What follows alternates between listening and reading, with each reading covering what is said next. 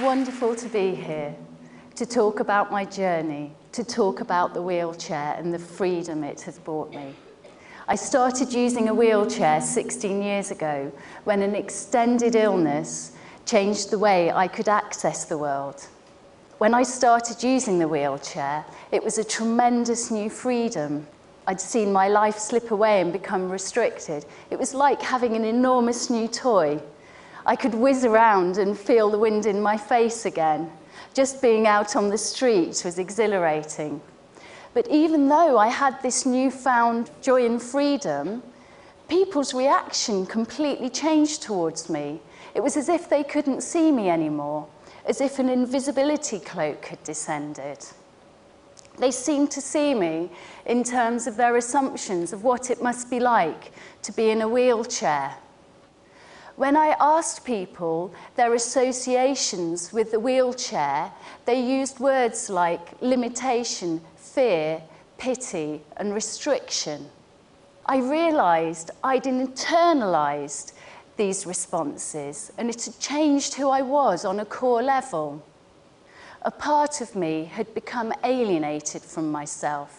I was seeing myself not from my perspective, but vividly and continuously from the perspective of other people's responses to me.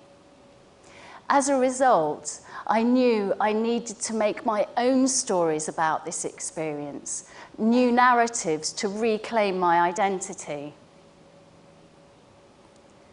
I started making work that aimed to communicate something of the joy and freedom I felt when using a wheelchair, a power chair, a power chair, to negotiate the world. I was working to transform these internalized responses, to transform the preconceptions that had so shaped my identity when I started using a wheelchair by creating unexpected images the wheelchair became an object to paint and play with. When I literally started leaving traces of my joy and freedom, it was exciting to see the interested and surprised responses from people. It seemed to open up new perspectives, and therein lay the paradigm shift. It showed that an arts practice can remake one's identity and transform preconceptions by revisioning the familiar.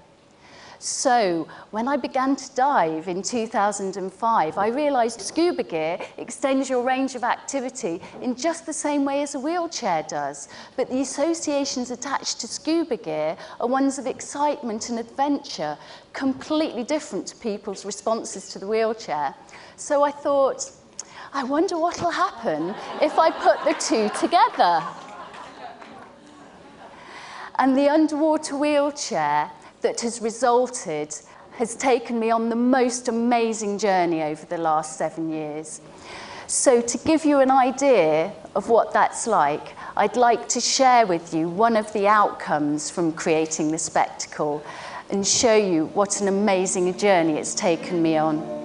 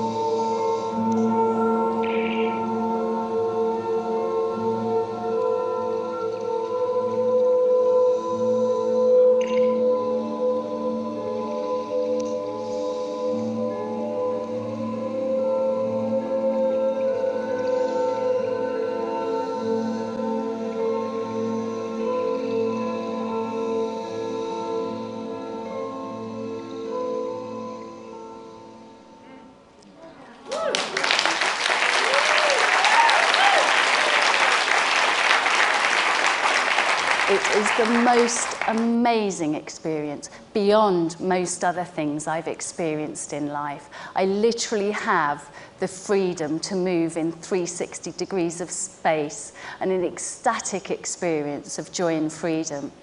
And the incredibly unexpected thing is that other people seem to see and feel that too. Their eyes literally light up and they see things like, I want one of those, or if you can do that, I can do anything. And I'm thinking it's because in that moment of them seeing an object they have no frame of reference for, or so transcends the frames of reference they have with the wheelchair, they have to think in a completely new way. And I think that moment of completely new thought perhaps creates a freedom that spreads to the rest of other people's lives. For me, this means that they're seeing the value of difference, the joy it brings, when instead of focusing on loss or limitation, we see and discover the power and joy of seeing the world from exciting new perspectives. For me, the wheelchair becomes a vehicle for transformation. In fact, I now call the underwater wheelchair portal because it's literally pushed me through into a new way of being, into new dimensions and into a new level of consciousness.